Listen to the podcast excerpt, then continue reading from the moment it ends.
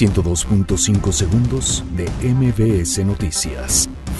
Arturo Saldívar rinde protesta como nuevo presidente de la Suprema Corte de Justicia de la Nación.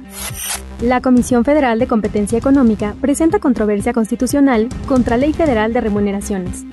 Senado de la República pide a fuerzas políticas aprobar reforma que busca reducir financiamiento público. Grupo Aeroportuario buscará pagar de forma anticipada las acciones del Fideicomiso de Inversión en Energía e Infraestructura del nuevo Aeropuerto Internacional de México.